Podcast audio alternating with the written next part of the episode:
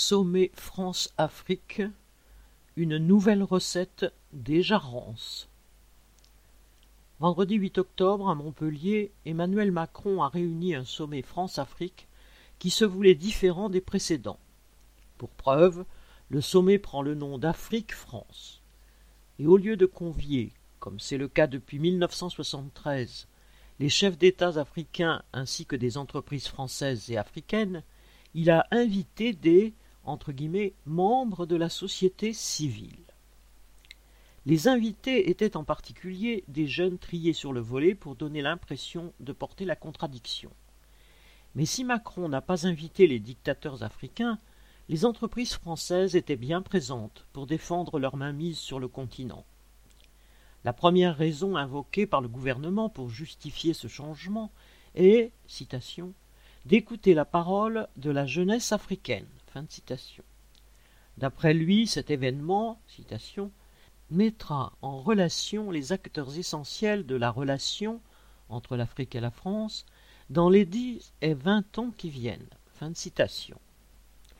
En fait, à un an de la présidentielle, Macron ne tenait pas à se montrer aux côtés de dictateurs africains tels Ali Bongo, président du Gabon, fils d'Omar Bongo, Paul Biya, président du Cameroun depuis 1982, Alassane Ouattara, qui avait promis de céder la main et qui en est à son troisième mandat. Il, voulait éviter la photo aux côtés des militaires putschistes maliens et tchadiens. Macron a voulu faire semblant de débattre avec des jeunes qui certes lui reprochaient la colonisation, mais entre gens de bonne compagnie, dans une atmosphère feutrée, où les jeunes Africains se faisaient applaudir au même titre que le président français. Si des critiques ont été émises, au fond, l'impérialisme français n'a jamais été remis en question, ni la manière dont il met en coupe réglée une partie du continent africain pour le plus grand profit des Bouygues et des Bolloré.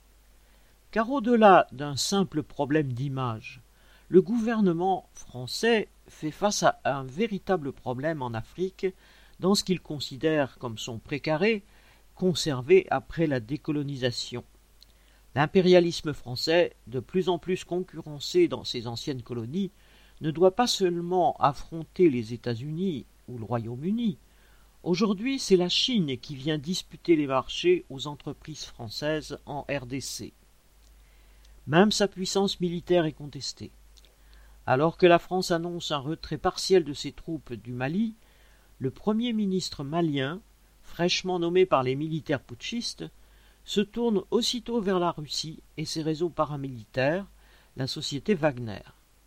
Les dirigeants maliens veulent montrer qu'ils sont prêts à faire appel à d'autres puissances pour assurer leur protection. Le gouvernement français veut aussi multiplier ses interlocuteurs.